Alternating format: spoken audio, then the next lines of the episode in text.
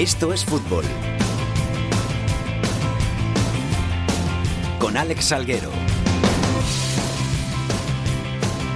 Hola, ¿qué tal? Muy buenas tardes a todos y bienvenidos una semana más a Esto es Fútbol, el rinconcito en cope.es para todo el fútbol de segunda, el fútbol de segunda B, el fútbol de tercera y el mejor fútbol femenino. Aquí estamos, Día de los Enamorados, San Valentín, contando historias de ese fútbol que no es de primera, que no es de la Champions, pero que nos tiene enamorados a muchos de los que amamos este bonito deporte y del que vamos a traer todas las noticias aquí en Esto es Fútbol, como todas las semanas. José Nieto, ¿qué tal? Muy buenas. Hola, muy buenas, Algue. Enamorados del fútbol inferior, por así decirlo, ¿no?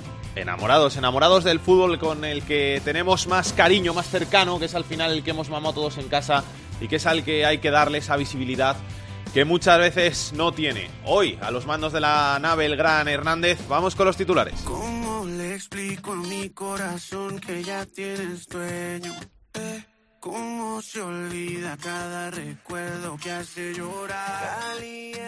¿Cómo le digo que en el amor no valen los sueños? Eh, ¿Cómo mentirle y que no se muera si tú no estás? Ay, corazón, corazón, corazón, no olvida la El Albacete se mantiene como líder de la segunda división con un punto de ventaja sobre los Asuna, que asciende esta semana a la segunda plaza. Ocupan posiciones de playoffs el Deportivo, el Málaga, el Granada y el Oviedo. Por abajo bajarían a segunda B junto al Reus, el Nastic, el Córdoba y el Extremadura. La salvación la marca con 26 puntos el Lugo, que tiene 3 de ventaja sobre el Extremadura.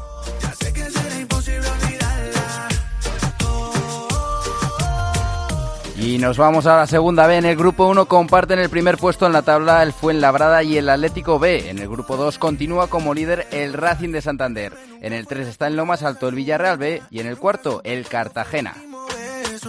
Oye esa canción que siempre será tuya. Cada nota dice que por ti estoy preso. Dice En la Liga Iberdrola, el Atlético se acerca al título tras ganar 0-3 en el derby ante el Madrid Club de Fútbol y la derrota del Barcelona en casa ante el Sporting de Huelva por 2-3. A falta de nueve jornadas, las rojiblancas tienen un colchón de 6 puntos sobre el segundo puesto.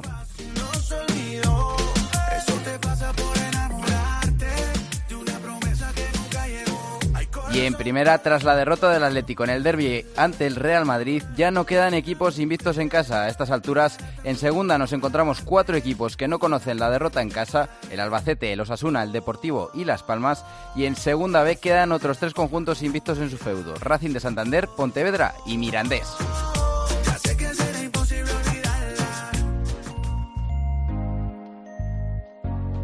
Esto es fútbol. Con Alex Salguero.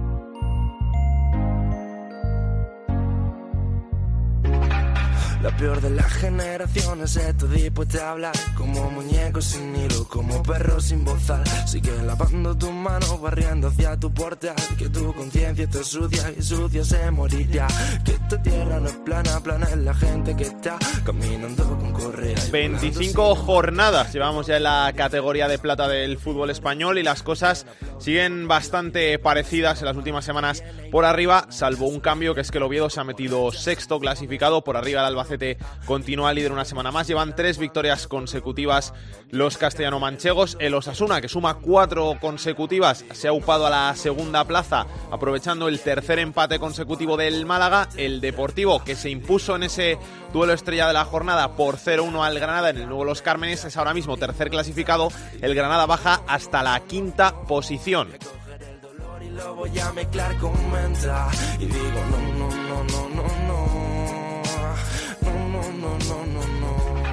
Por abajo con el Reus ya descendido, hay que recordar que a todos sus rivales están dando los partidos por ganados, se les están sumando tres puntos y un 1-0 en sus casilleros. Esta semana le va a tocar a la Almería, que era el rival del Reus Deportivo en esta vigésimo sexta jornada. Por abajo hay que comentar que el Nastic sigue siendo el colista con 20 puntos.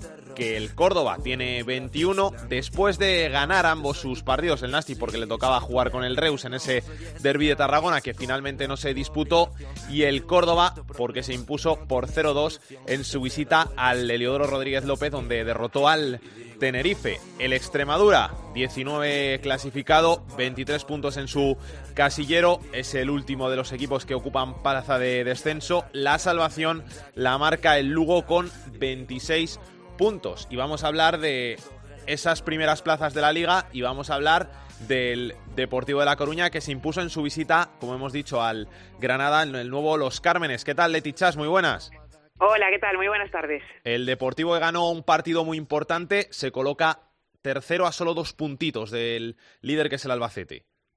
Sí, un partido muy, muy importante porque era fuera de casa, porque era ante un rival directo como el Granada y, claro, también estaba en juego el golaveraje. Además, era ya la segunda victoria consecutiva a domicilio en un deporte que hasta ese momento encadenaba cuatro meses y que se dice pronto sin ganar fuera.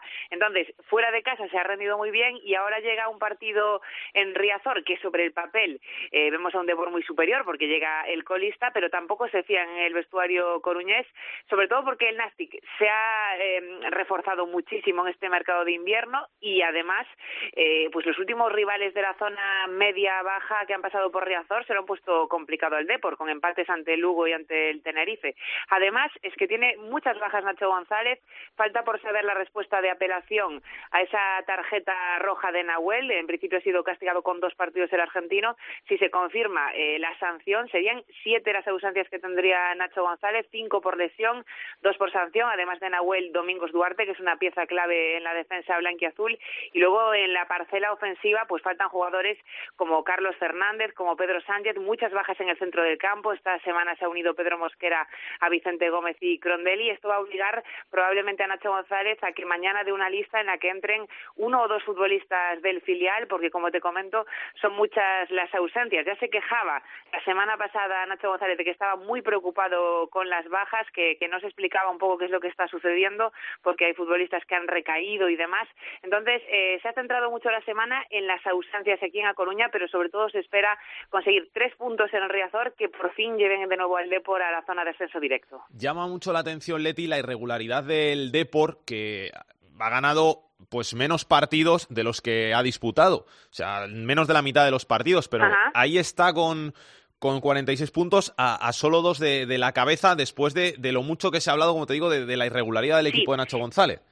Sí, sobre todo porque en el primer tramo de la temporada se ganaba prácticamente todo en Riazor y en cambio fuera de casa le costaba muchísimo al Depor, que eran números, aunque ellos defendían que se habían empatado muchos partidos, que apenas se había eh, perdido encuentros en toda la temporada, pero sí que es cierto que le costaba al Depor muchísimo ganar. Y ahora ha cambiado un poquito eh, la dinámica, porque justo se han ganado dos partidos seguidos fuera, como el Sporting y Granada, pero en cambio venimos de ese empate ante el Tenerife, de un empate ante el Lugo en casa, eh, recientemente el Numancia conseguía darle la vuelta a un 2 a 0 en contra y acabar empatando también en Riazor. Entonces, han surgido algunas dudas en casa eh, después de que se consiga eh, reconducir y llegar a la victoria fuera. Por eso es importante también este partido, para eh, también dentro de, de Riazor, delante de su gente, que el equipo consiga volver a ganar y sobre todo porque están pensando en un mes de marzo en el que al Depor le llega el partido con el Reus, con lo cual tendría sus tres puntos a domicilio asegurados y luego tres partidos en casa, con lo cual es un momento, dicen desde, desde A Coruña, para dar un golpe sobre la mesa y que el Depor ya se quede ahí asentado en zona de ascenso directo. Muchas gracias, Leti. Saludos.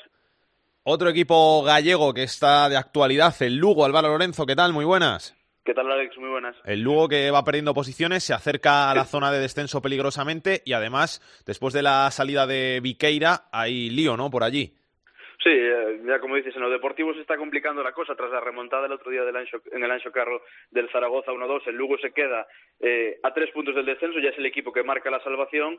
Eh, claro, la situación todavía no es preocupante, queda mucha liga, el, el Lugo está tiene buenos jugadores y buena plantilla para revertir la situación, pero claro, cuando hay tanto ruido fuera las cosas se complican, porque ya contábamos que, que Tino Saqués había despedido a Emilio Viqueira, el exdirector deportivo, y en un programa de radio Saqués, bueno, digamos que se reía un poco de esa marcha, decía que, que el Lugo no, tiene, no va a tener director deportivo, que para qué lo quiere si, si lo acabará cesando, eh, y bueno, estas palabras, como entenderás, no sentaron muy bien ni a la afición ni a Emilio Viqueira, que le contestó eh, también en otro programa de radio diciendo que, bueno, que, que no eran esas las formas de, de tratar a nadie que no está de acuerdo en cómo lleva el club y criticando decisiones que ha tomado el presidente de ciertos fichajes, de ciertas ventas como la de Ramón Aziz o la de Kravitz a Leganés, que dice que las decidió el propio presidente sin consultar con él y así tenemos las cosas por Lugo. No hay director deportivo, el que se fue eh, raja, podemos decir, de, del presidente y la gente que también está muy enfadada con la gestión de, de Tino Saqués porque al final, eh, ¿tú qué pensarías, eh, Alex, si el, si el presidente de tu equipo dice que para qué quiere un director deportivo si, si lo va a despedir? ¿no? Eh, o sea, de, de, puertas para afuera, los, la gente que no conoce al Lugo, todo el mundo dice que pero ¿qué está pasando ahí? Eh, la que tenéis montada en Lugo, eh, veremos lo que pasa de aquí a final de temporada, pero ya te digo, las cosas no pintan bien porque, claro, cuando un equipo está mal eh, y aún encima también fuera del, del, terreno de juego las cosas están complicadas, pues eh, añito difícil ¿eh? se plantea aquí. Yo ya te digo que creo que vamos a sufrir hasta el final y para mí el Lugo es uno de los equipos que va a estar ahí en la pomada por no bajar. Gracias Álvaro, un abrazo. Un abrazo. La gran sorpresa de la pasada jornada fue la victoria del Córdoba en su visita a Tenerife. Tony Cruz, ¿qué tal? Muy buenas. Hola Alex, ¿qué tal? ¿Cómo estamos? Esto que es un espejismo, eh, se puede volver a soñar como el año pasado, no sé, no sé cómo lo veis allí. Bueno, eh, fue el primer partido completo del Córdoba esta temporada. Eh, la verdad es que fue un, un, gran encuentro del equipo de Curro Torres. Eh, superó al Tenerife en todas las líneas, desde el principio hasta el final y bueno, no le pasó como por ejemplo en Alcorcón que hizo bueno una primera parte bastante buena y se dio en la segunda o como ante el Albacete que hasta el minuto 60 iba por delante y en tres minutos le metieron tres goles, ¿no? Bueno, un partido redondo del equipo cordobesista que ahora tendrá que intentar refrendar que va por la buena senda eh, mañana mismo, este viernes ante ante el Granada. ¿Los fichajes están funcionando? Sí, de hecho están siendo providenciales. ¿no? Se, el equipo se fue concentrado a Montecastillo, a, a Jerez, y parece que se han acoplado muy rápidamente. De hecho, en el último partido fueron cinco de ellos titulares, especialmente importante la, la aportación de Miguel Flaño, también la de Chus Herrero, que marcó el primer gol, también muy bien Carrillo luchando luchando arriba, el francés Bodigac, un, buen centrocampista eh, que es capaz también de, de robar y de distribuir con, con, bastante criterio. Y bueno, en líneas generales sí, está, está funcionando. Y Alex Menéndez por la izquierda, que, que creo que es un muy buen carrilero, ¿no? Eh, queda por ver eh, si Alex Carbonell ya por fin eh, va a poder ser convocado esta semana, tuvo problemas con el fin, con el tema del ok de la liga y de la federación por el caso Reus y bueno, por lo demás Manzambi es el único que no está siendo de momento de la partida, está en el banquillo, pero ya también ha tenido minutos, los tuvo ante Albacete, así que sí, de momento parece que los fichajes están aportando y que en general en enero el Córdoba ha mejorado eh, en cuanto a rendimiento y sobre todo en cuanto a viabilidad cara a la recta final del campeonato. Gracias Tony, un abrazo. Un abrazo, Alex. El Córdoba, que como decimos se llevó la victoria del Martínez Valero, donde las cosas empiezan a ir cada vez peor. ¿Qué tal? Muy buenas, Cristian García. ¿Qué tal? Muy buenas. El Tenerife, que no termina de arrancar, se hizo una buena inversión en este mercado de invierno y tampoco terminan de llegar los resultados, y eso que hay plantilla para estar mucho más arriba del decimosexto. Pues sí, la verdad que sí. Es verdad que con la llegada de, sobre todo, Uros Rasic, el serbio procedente del Valencia, y la de Borja Lasso, procedente del Sevilla, pues se le dio un salto de calidad a este Club Deportivo Tenerife. La ilusión fue máxima aquí en la isla después de tres resultados en los que el Tenerife no conoció la derrota, victoria frente al Nastic por dos goles a cero y sendos empates a cero frente al Málaga y frente al Deport, dos equipos de la parte de arriba de la clasificación, pues todo hacía pensar que este Tenerife iba a ir hacia, hacia arriba, pero nada más lejos de la realidad. El Córdoba nos devolvió la realidad, válgame la redundancia, este pasado fin de semana con esa victoria 0-2 en el Rodríguez López y el Tenerife que sigue mirando más hacia lo de abajo que hacia, que hacia lo de arriba, ¿no? Es triste decirlo, cuando eres el séptimo presupuesto de la categoría y estás a cuatro puntos de la zona de descenso y nada más y nada menos que a doce de la zona del playoff, que era el objetivo de cara a esta, a esta temporada, o por lo menos eso se nos vendió desde aquí por parte del, del presidente y directivos, ¿no? ¿Peligra Oltra en el banquillo? No, yo creo que Oltra tiene mucho crédito en el Tenerife, ¿no? Eh, saben que, que Oltra fue el último entrenador que devolvió al Tenerife a la, a la primera división, se le quiere mucho aquí en la isla, se confía mucho en el técnico. Es verdad que el equipo ha mejorado con José Luis Oltra en el, en el banquillo, pero sí es cierto que como la situación siga empeorando, pues posiblemente se pueda ser insostenible la continuidad del, del técnico. Yo hoy por hoy, a 15 de febrero, te digo que no, que Oltra va a seguir hasta final de temporada en el Club Deportivo Tenerife. Claro, si llegas a las últimas jornadas y estás en puesto de descenso, pues a lo mejor se busca un revulsivo, pero yo te repito que yo creo que, que Oltra tiene mucho crédito aquí en el Tenerife y que no va, no va a salir tan fácil del, del, del, del conjunto blanquiazul, ¿no? Gracias, Cristian. Un abrazo. Un abrazo fuerte. Y hay que hablar también del Oviedo, que esta semana ha ascendido a la sexta posición y que ya está en puestos de playoff. Carlos Llamas, ¿qué tal? Muy buenas. Hola, Alex, ¿qué tal? Muy buenas. El Oviedo que al final ha roto con esa irregularidad que lleva durante el primer tramo de la temporada, ha encadenado unas cuantas victorias consecutivas y ya está sexto.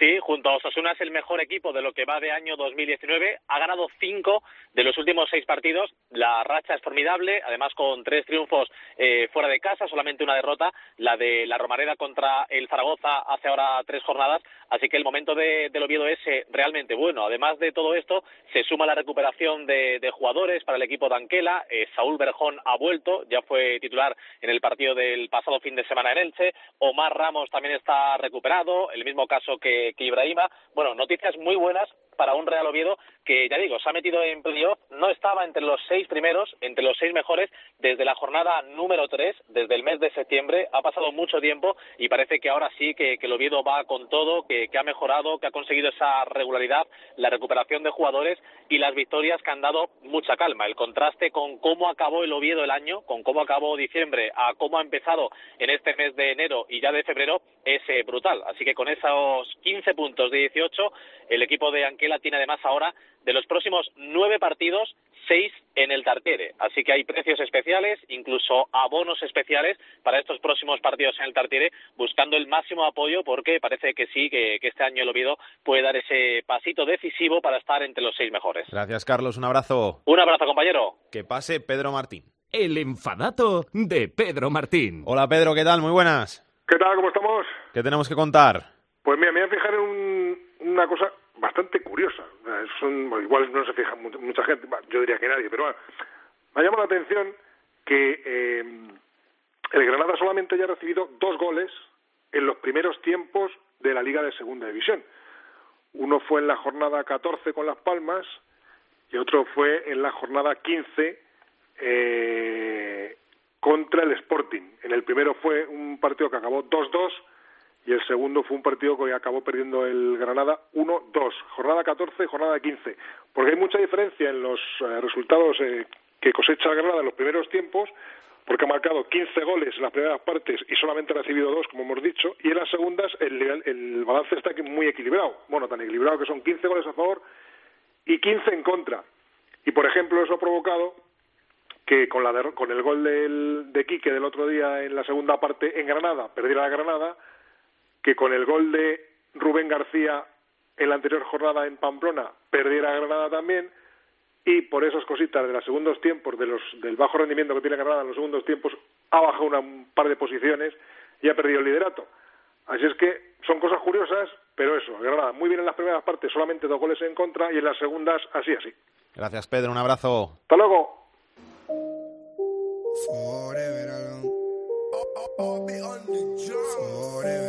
La segunda B en Esto es Fútbol. ¿Qué le puedo contestar cuando me preguntan de cómo soy en realidad? Pasa que a eso nunca lo había analizado. Sin conocerme tanto, le puedo contar. Saludamos ya al capitán de la segunda B, a Rubén Bartolomé. ¿Qué tal, Rubén? Muy buenas. Hola, ¿qué tal? Buenas tardes. ¿Todo bien? Todo perfecto por aquí por Zamora. Pues vamos a hablar un poquito de fútbol de segunda B, vamos a hablar del grupo 1, donde ahora mismo comparten el liderato Fuenlabrada y Atlético B, y donde el Fabril ganó un montón de semanas después. Sí, bueno, pues voy a empezar con eso de, que dices de, de Fabril, del Deportivo de la Coruña B, que además ha metido en bastantes problemas al, al Burgos, que también está en, en puestos de descenso. Y bueno, pues eh, entrenador victoria segura, dicen, no, bueno, pues la llegada de, de Luisito, que parece que, que le ha dado un poquito de aire, por lo menos, ¿no? Al, al, al filial del Deportivo de La Coruña, que parece que ve todo un pelín más cerca en un grupo uno que por abajo, igual que por arriba, pues está bastante comprimido, ¿no? Eh, perdió el rápido de Bouzas, que no fue capaz de sumar, perdió el Samantino, que está fuera del descenso, pero que se, se complica un poco la asistencia, y al final, bueno, pues a punto de, de equipos como Internacional o, o incluso así, o historias de, de la Darbe, bueno, pues que, que les sirven para, para salir un poquito de ahí, pero está todo tan comprimido por abajo que, que puede pasar cualquier cosa, ¿no? Y bueno, y por arriba pues parecido, ¿no? Porque el, el Fuenlabrada que no fue capaz de pasar del empate y que permite al Atlético Madrid B, que era el equipo que venía con más fuerza, pese al pinchazo de la semana pasada, eh, que sean los dos colíderes y bueno, por detrás es Sebastián de Reyes a tres puntos, la Bucaradina y el Castilla a cuatro, con la cultura leonesa seguida, pues me parece que también va a haber mucha igualdad por arriba. En el grupo 2 sigue intratable el Racing. Sí, bueno, el, el Racing de Santander que ya lleva muchas semanas demostrando no solo que es el mejor equipo del, grupo 2, sino que, es el mejor equipo de, de momento de toda la, la segunda división B, ¿no? Porque es el más, puntos está sumando en un grupo con, con muchos eh, gallitos y esta vez, bueno, ganó muy, muy fácil al, al Vitoria. Cierto que el Vitoria es un equipo de, de abajo, pero bueno, eh, en la primera parte ya tenía matado el partido. Hat-trick de Barral, ¿no? Que eso es uno de esos viejos roqueros, ¿no? Que, creo que volver a segunda división en, en un gran proyecto. Y bueno, pues el Racing Santander tiene nueve puntos eh, frente al Mirandés, que, que, también fue capaz de, de, ganar y ya ve cómo tiene a la Unión Deportiva Logroñés a, a 12, que se dejó eh, dos puntos en casa frente al, al Calahorra. Y bueno, parece que tiene bastante amarrado el primer puesto, ¿no? Que parece complicado ese escape al, al Racing. Y la pugna por el playoff, bueno, pues decíamos la semana pasada, ¿no? Que parecía que Mirandés, Logroñés y Baracaldo iban a ser los tres equipos que probablemente estuvieran eh, en esos puestos al, al final de la temporada. Bueno, pues el, el Baracaldo esta semana no sumó frente al Arenas, el, el Unión Deportiva Logroñés empató, pero bueno, siguen, siguen con ventaja, sigue teniendo el Baracaldo cuatro puntos ante Leyoa, eh, bastante más lejos el Oviedo B, aunque eso sí, con un partido menos que sí que podría volver a meterse, aunque parece que el filial Carballón va poquito a poco a, hacia abajo, igual que el, que el del Sporting, y en la, en la parte baja de la tabla, pues bueno, además de esa derrota eh, del Vitoria que, que decíamos, bueno, pues hablar de que la Sociedad Cultural del Privado Blanco eh, salvó un puntito que le hace bueno, no sé si tenía algo de, de vida, ¿no? Algo de, sueño de seguir ahí arriba, igual que la, que la gimnástica, que, son eh, los dos equipos que están ahí persiguiendo la victoria, pero los tres cada vez más descolgados, ¿no? Eh, sí que delante de ellos, eh, desde la Morevieta a posiblemente el Sporting B, que es décimo, están todos en un pañuelo, pero estos tres equipos sí que ligeramente descolgados y, y un punto que siempre sirve bien para no perder y para que alguno de tus rivales no, no se vaya, pero eh, no te sirve para, para sumar de tres y, y irte destacando para poder luchar por la salvación. Y en el grupo 3, el precioso grupo 3, solo ganó uno de los primeros 10 clasificados, que fue el Atlético Baleares, y por abajo ganaron un montón de equipos. Eh, llevamos muchas semanas que está pasando algo así, ¿no? Eh, desde, desde Navidades, que, que de los primeros clasificados gana uno, eh, gana como mucho dos, eh, salva algún empate, y eso hace que se, que se comprima cada semana. Y claro, que no ganen los de arriba implica que tienen que, ganar los de abajo y, y también comprimir muchísimo, porque tanto el Castellón como el Valencia Mestalla como el Teruel, que son los tres últimos clasificados, es que están eh, a un partido de salirse fuera de los puestos de descenso. Eso habla de, de la igualdad. O equipos como el Alcoyano que han estado en puestos de descenso ya están fuera, el Peralada que parecía que se estaba salvando vuelve, vuelve a caer y la semana pasada consigue ganar al Barça B. Al final se está dando mucha igualdad y, y quizá los equipos de abajo han conseguido reforzarse bastante bien.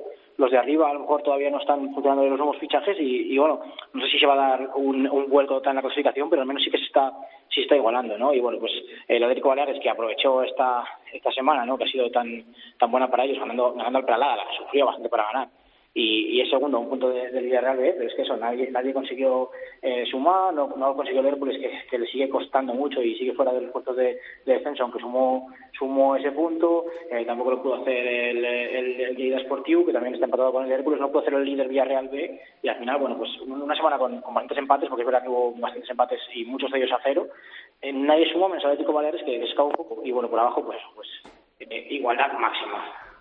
Y en el grupo cuarto, el Cartagena se mantiene líder y por arriba pinchó el UCAM Murcia.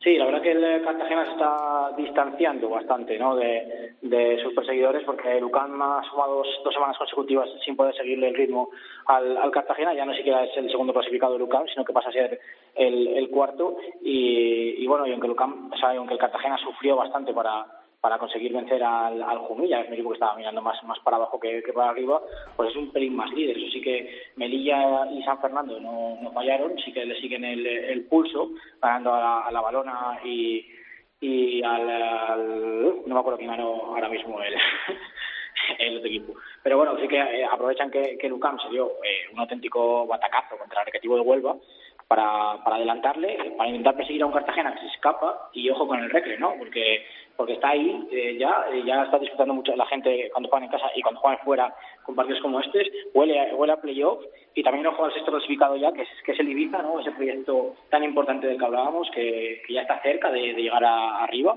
y que bueno, que se mete en playoff y con ese poder de convicción que han tenido para para que estrellas de talla mundial o ex estrellas de talla mundial se fijen en este equipo, pues puede dar mucho que hablar en el playoff. Gracias Rubén, un abrazo. A vosotros, adiós. Y en esta segunda B, no este repaso a la segunda B, nos tenemos que parar en el grupo cuarto para contar pues una historia que sucede en nuestro fútbol en ocasiones y que pues no deja de llamar la atención y es algo que le ha pasado al Melilla. Nos está escuchando su director deportivo, David Torices, al que saludamos ya en estos fútbol. ¿Qué tal, David? Muy buenas. Hola, buenas tardes. Y hay que contar que el Melilla ha perdido a su goleador, a su máximo goleador, Yassin, que se ha ido al Elche por 300.000 euros por la cláusula de rescisión y que ahora vosotros no podéis eh, fichar a otro jugador, ¿no? Sí, bueno, así está la... De momento está así la situación. Estamos pendientes de que de que la Federación Española se pronuncie eh, con respecto a este tema, pero bueno, eh, ahora mismo la, la normativa eh, bueno, pues parece que hay un vacío legal al cual pues eh, nos afecta directamente y bueno nos vemos nos vemos en esa situación en la que bueno pues eh, ahora mismo no sabemos cómo proceder aunque bueno ya, ya, os digo que la normativa dice claramente que, que bueno que en principio no tenemos esa capacidad de poder de poder firmar.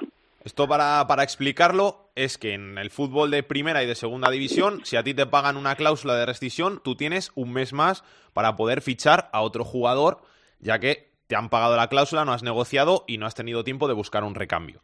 En el caso de Segunda B, que es lo que os ha pasado a vosotros, que el 6 de, febrero os quitan a vuestro máximo goleador el Elche, no tenéis ese plazo, el mercado ya está cerrado y os tenéis que quedar como estáis.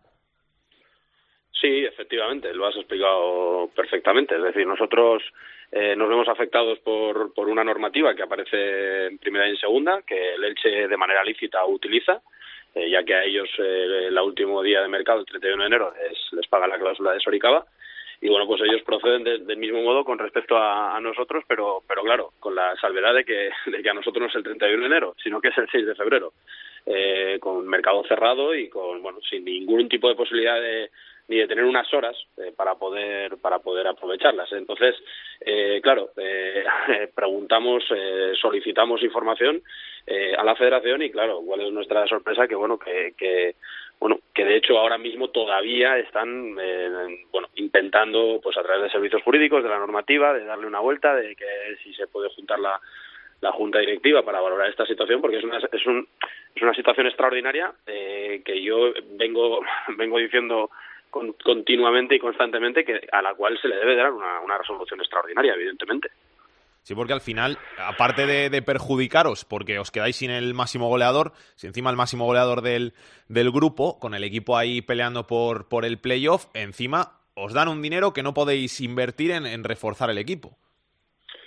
Sí, efectivamente. Al, al final nosotros eh, cuando mm, eh, tenemos, bueno, iniciamos el proyecto, eh, lógicamente eh, nos protegemos, nos protegemos nuestro proyecto con este tipo de cláusula de rescisión para que, para que en caso de que algún equipo, pues, eh, eh, bueno, pues se fije en alguno de nuestros jugadores, pues que lógicamente eh, nos deje un rendimiento económico, como así ha sido el caso, eh, pero claro, para que el siguiente paso para nosotros, pues pueda ser incluso mejor. Eh, nosotros decimos constantemente que, que ante pasos como el que se han dado por parte del Elche no podemos hacer nada, pero sí que lo podemos hacer ante el, ante el siguiente y ese es el importante verdaderamente. Pero claro, siempre se, hubiera sido el importante siempre y cuando nos, nos tengamos posibilidad de, hacerlo. Eh, entendemos que si la normativa en primera y en segunda eh, lo permite, nosotros evidentemente deberíamos de, de plantearnos una misma situación eh, fundamentalmente para que no hubiera un agravio comparativo entre un equipo de segunda división A o primera y un equipo de segunda división B, porque al final si queremos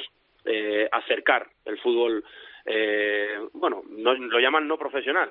En esta categoría puedo asegurar, al menos nuestro club es un club tremendamente profesional, en el cual pues todos nuestros jugadores eh, están en los mismos términos eh, que pueden estar en la, en la segunda división o en la primera división, a excepción evidentemente de los salarios, pero con todas sus obligaciones tributarias, con absolutamente todo. Es decir, nosotros nos consideramos fútbol profesional Y, pero en este caso, eh, pues bueno, eh, la normativa pues eh, dice todo lo contrario y eso es lo que nosotros estamos intentando, que creemos que, que se debe de regular, porque al final, repito, eh, es, un, es un paso, un paso que cada año dan cuatro equipos de, de Segunda División B, es decir, que estamos ahí y que yo creo que al final debería- deberíamos de tener las, las, las mismas reglamentaciones, fundamentalmente para que esto no suceda.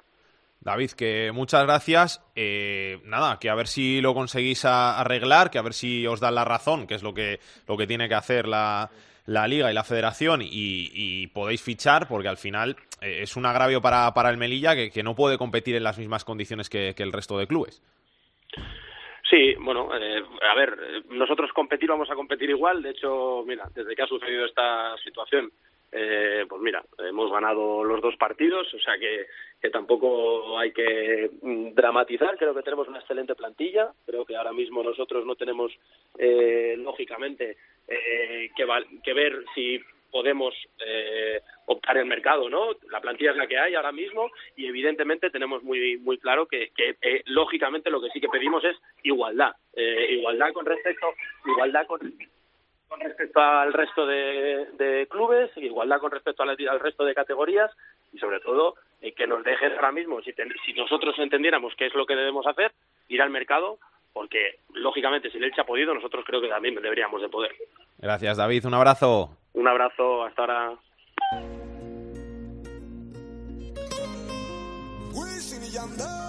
El fútbol femenino en Esto es Fútbol. Encontré un cabello tuyo en mi cama.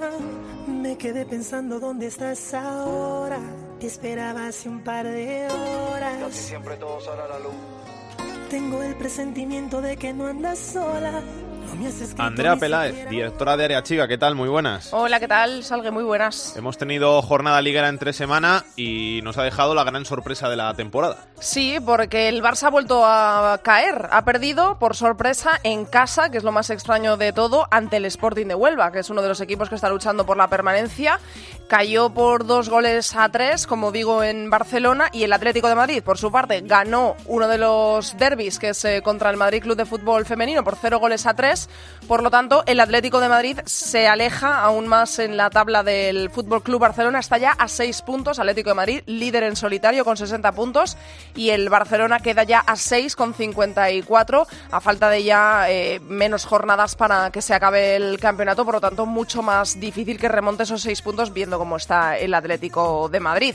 Por lo demás, el Sevilla sigue siendo el colista y el Málaga sigue siendo el equipo que le acompaña en el descenso. Y el Levante volvió a tropezar, ya no es extraño, en casa empató a uno ante la Real Sociedad, así que es tercero ya a muchísimo, ya abandonó la lucha por el título hace tiempo, pero esa es la sorpresa, el tropiezo del Fútbol Club Barcelona ante el Sporting de Huelva que le deja a seis puntos, teniendo ahora que visitar al Atlético de Madrid en semifinales de Copa.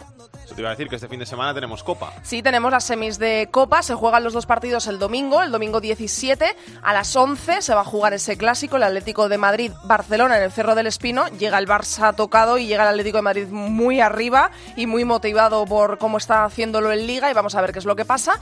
Y a las 4 y media se va a jugar la otra semifinal, que es Real Sociedad-Sevilla en Anoeta. Es la primera vez que un equipo abre en dos partidos consecutivos su estadio para su sección femenina, de lo cual nos alegramos muchísimo. Gracias, Andrea. A ti, Salgue. Sentimiento. Un clásico. Del siglo 24. La tercera división en Esto es Fútbol.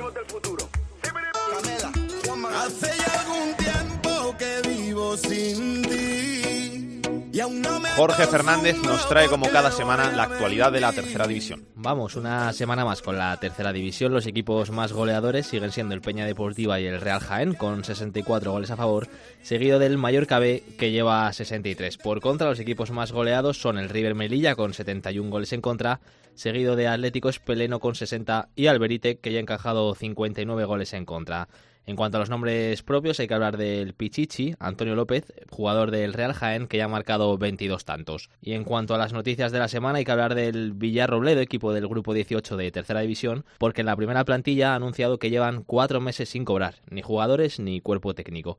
En un comunicado han explicado que desde que el presidente anunció su dimisión no han recibido noticias de cómo está su situación. Además, los jugadores han apuntado que hay varias personas interesadas en hacerse con el club, así que le piden al anterior presidente que facilite la entrada de nuevos dirigentes para evitar que el club desaparezca. Esta es la situación, Alex. Esperamos que se solucione lo antes posible y si hay nuevas noticias en los próximos días lo contaremos aquí, como siempre, en Esto es Fútbol. Y por desgracia, una semana más tenemos que hablar de este problema que ya se está volviendo recurrente en el fútbol español que son los impagos. Esta vez han sido en el Grupo Castellano-Manchego de Tercera División, Grupo 18, y los que están sufriendo el problema son los jugadores y la plantilla del Villarrobledo. Nos está escuchando su jugador, capitán y ahora presidente, Bernie, al que agradecemos mucho que esté aquí en Esto Fútbol. Bernie, ¿qué tal? Muy buenas, ¿cómo estás?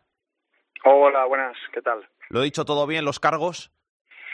Eh, bueno, eh, aún no es oficial lo de presidente, pero bueno, es la intención que, que tenemos, sí, eh, más que presidente, bueno, sí, pues coger las riendas del club y, bueno, intentar hacerlo lo mejor posible y solucionar pues este problema que, que tenemos y la situación del club actual.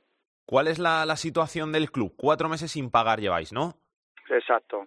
Pues sí, cuatro meses sin cobrar, eh, luego también pues una deuda importante con Seguridad Social y, y con Hacienda que tenemos que informarnos pues de cuál es la situación también y, y bueno pues eh, creo que son eh, bastantes problemas eh, los cuales pues bueno vamos a intentar a ver cómo, cómo podemos solucionarlo entre todos. ¿El equipo tiene viabilidad? Es decir, ¿podéis seguir compitiendo por lo menos hasta, hasta final de temporada? Sí, sí, esa es la intención. La intención es eh, acabar la temporada, evidentemente, so, eh, pues solucionar los problemas económicos y, bueno, pues eh, desbloquear pues eh, la situación que tenemos para que también entren subvenciones, las cuales están retenidas pues por, por estos problemas, ¿no? ¿Cómo se ha llegado a esta situación?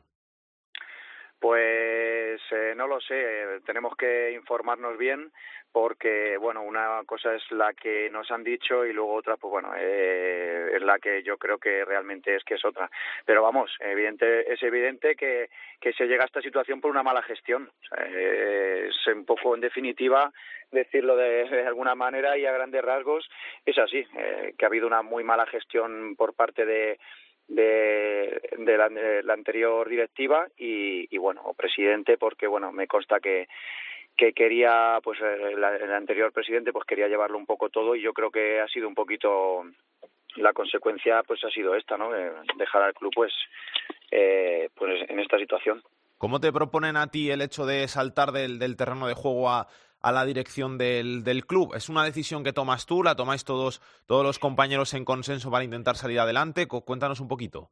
No, no, eh, mmm, esto es una decisión que tomamos mi hermano y yo eh, por el hecho de que, bueno, eh, nuestra idea no era esta, nuestra idea era pues eh, llevar la, la gestión deportiva del club porque bueno pues nos hacía ilusión desde siempre desde pequeños y y, y bueno pues crear una cantera una escuela base eh, pues eh, hacer un buen un buen proyecto del primer equipo también pues para conseguir el el ascenso el cual pues bueno eh, ojalá lo consigamos este año.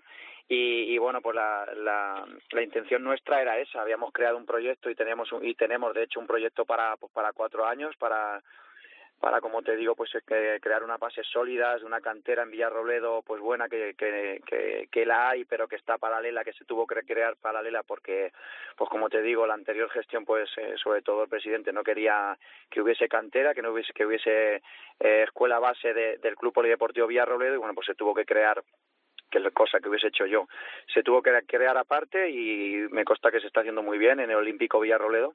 Y, y bueno, pues eh, más que nada era eso, ¿no? Nosotros teníamos eh, idea o intención de coger la gestión deportiva. Esto pues se ha precipitado y, y bueno, pues ahora mismo ha tenido que ser todo un poco rápido, formarla rápida, y, y, bueno, pues confiar en la gente parte de la que estaba anteriormente, que es la que siempre ha estado en el club y la que ha querido el club de siempre, y parte, pues bueno, pues mi hermano, eh, gente que tenemos eh, alrededor de confianza y profesionales en su, en su sector, y, y bueno, pues eh, hemos decidido pues tirar para adelante y coger las riendas del equipo en una situación pues complicada y, y pues eso buscar soluciones a ver si a ver si si las hay pues las encontraremos.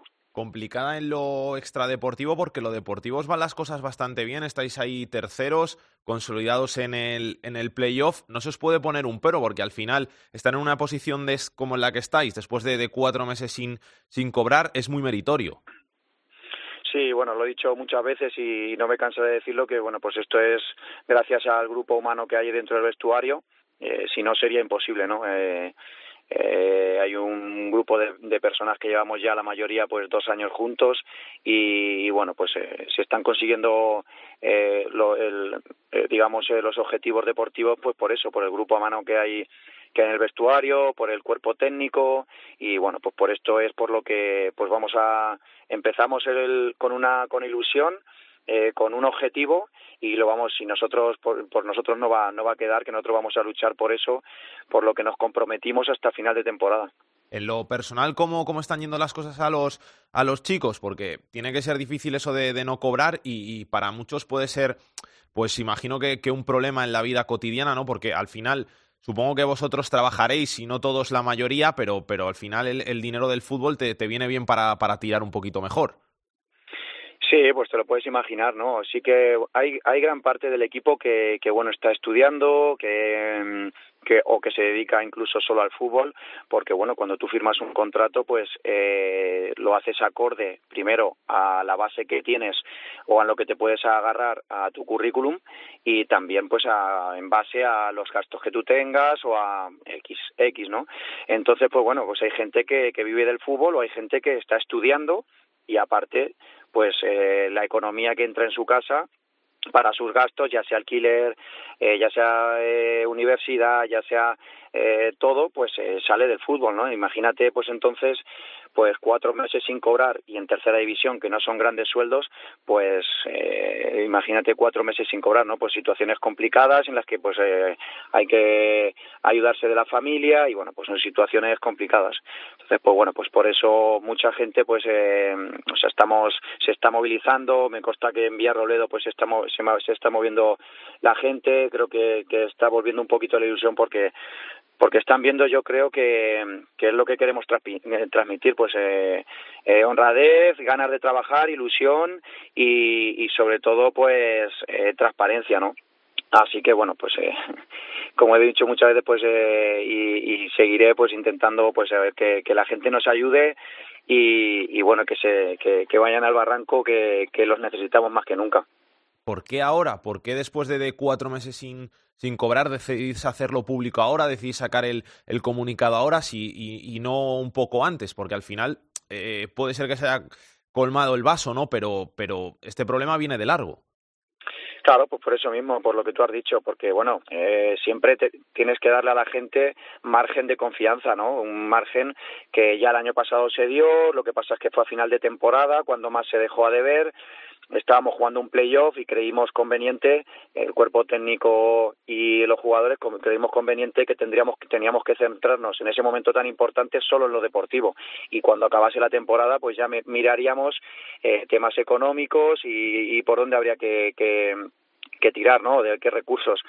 Acabó la temporada eh, pues nos, nos dejaron a deber un dinero el cual pues se ha ido arrastrando para esta temporada eh, hemos llegado a, a, este punto pues cuando ya era una situación límite por eso ha sido ahora no antes y sobre todo porque también pues eh, la situación que se ha dado que ha sido la de dimitir el presidente pues eh, eh, ya no quedaba otra, ¿no? Creo que, que hasta nosotros mismos hemos aguantado hasta el final sin decir nada o, y comprometiéndonos y siendo profesionales hasta el momento en, incluso que el presidente ha podido decir ya pues basta entonces eh, ya no ha podido más y nosotros evidentemente teníamos que buscar soluciones y la única solución que, que nosotros hemos visto y nosotros desde el plano que tenemos pues eh, hemos tomado hemos tomado esta decisión no de, de tirar para adelante y, y bueno intentar como te digo pues eh, arreglarlo pues Berni, que muchísimas gracias por pasarte por estos fútbol, muchísima suerte para el Villarrobledo, a ver si arregláis todos los problemas que tenéis y que vaya muy bien tanto en los despachos como en los terrenos de juego.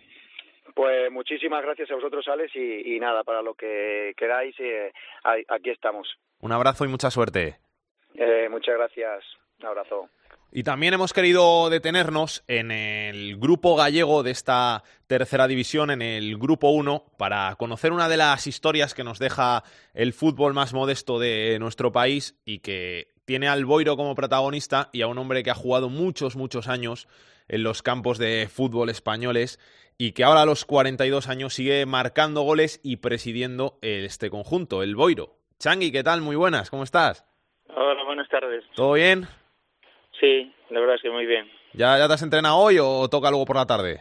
No, no, nosotros entrenamos a las nueve de la noche. Aquí todo el mundo trabaja y entonces hay que coger un horario donde pueda venir a entrenar todo el mundo. Entonces siempre entrenamos a las nueve. Se conocen muchos casos de, de, de futbolista entrenador, pero futbolista presidente no, no es tan habitual. ¿Cómo es eso? ¿Cómo, ¿Cómo lo llevas? Bien, la verdad es que muy bien.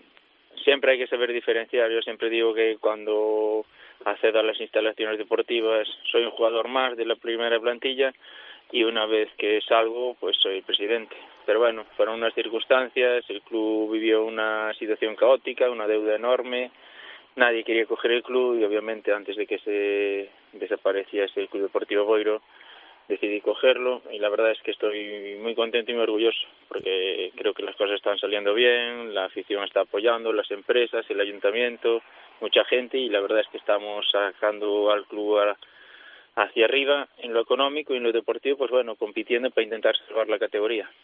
¿Te lleva muchas horas esto de, de ser presidente?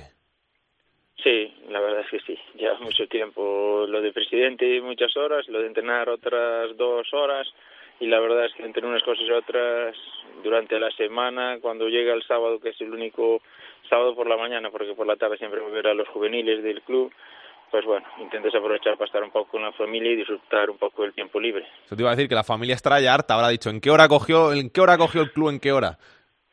No, yo ya le expliqué antes de cogerlo la decisión de lo que iba a suponer, sobre todo este año, que iba a ser difícil, que había que hablar con mucha gente, pagar a muchos acreedores, a gente que se le diera dinero, jugadores, empresarios, eh, trabajadores del club que estuvieron aquí muchos años y eso requería mucho tiempo y mucho esfuerzo. Y, eh, y la verdad es que mi mujer lo comprendió y bueno, está contenta de que haya metido porque también sabe lo que yo quiero este club y sabe que era necesario que yo entrase para poder sacar adelante esta situación.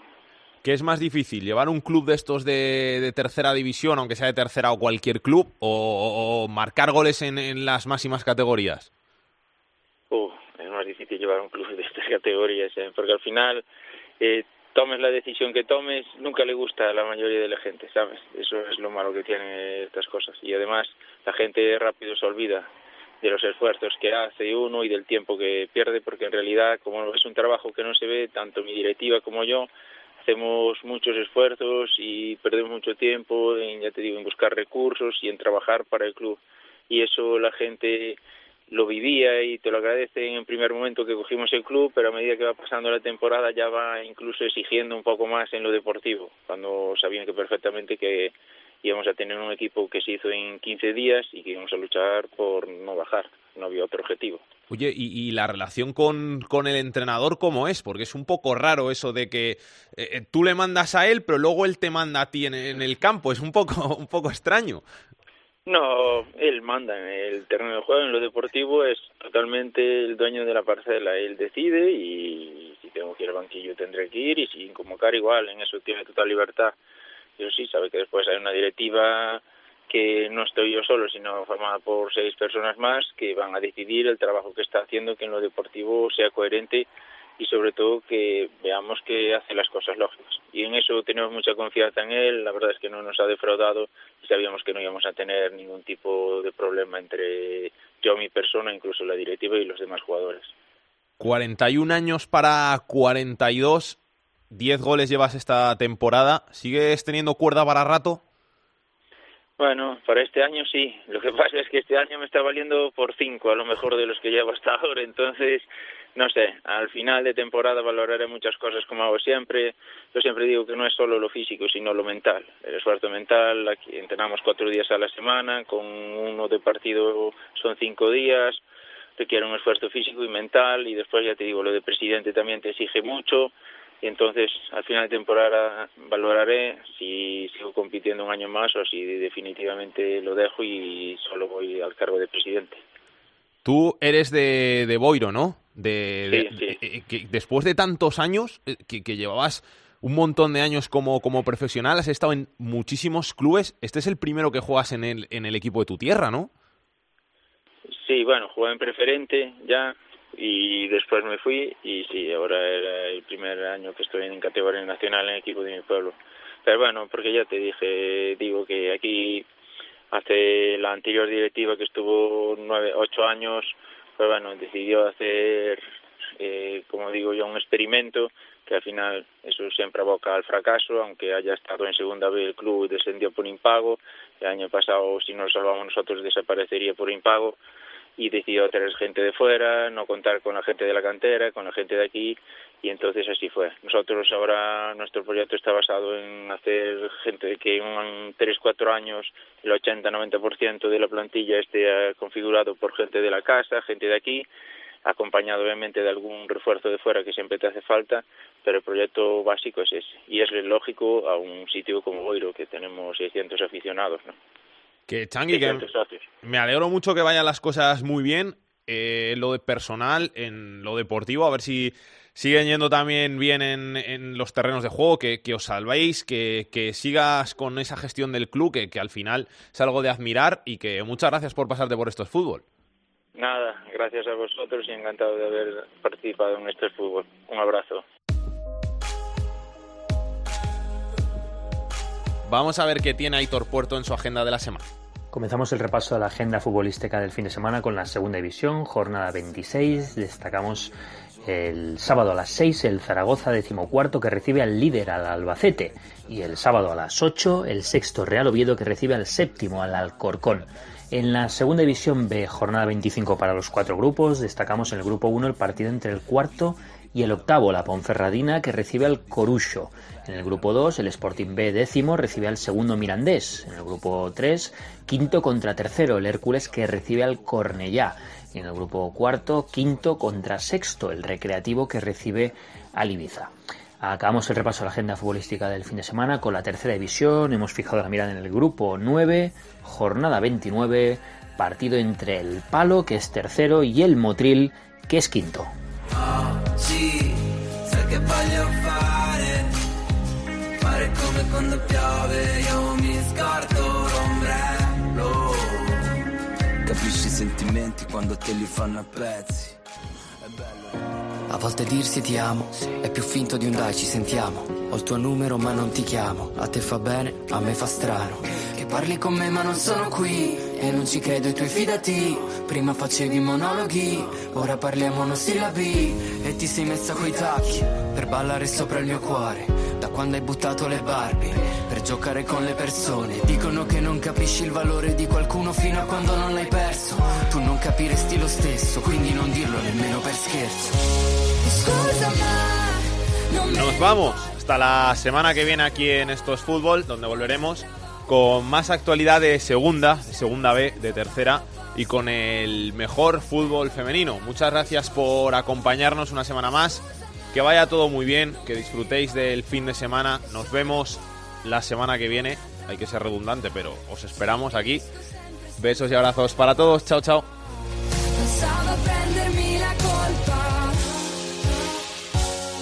Para contactar con Esto es Fútbol puedes hacerlo a través de correo. Esto es fútbol arroba cope punto es. En Twitter arroba es cope. Y en Facebook, Facebook barra Esto es Fútbol.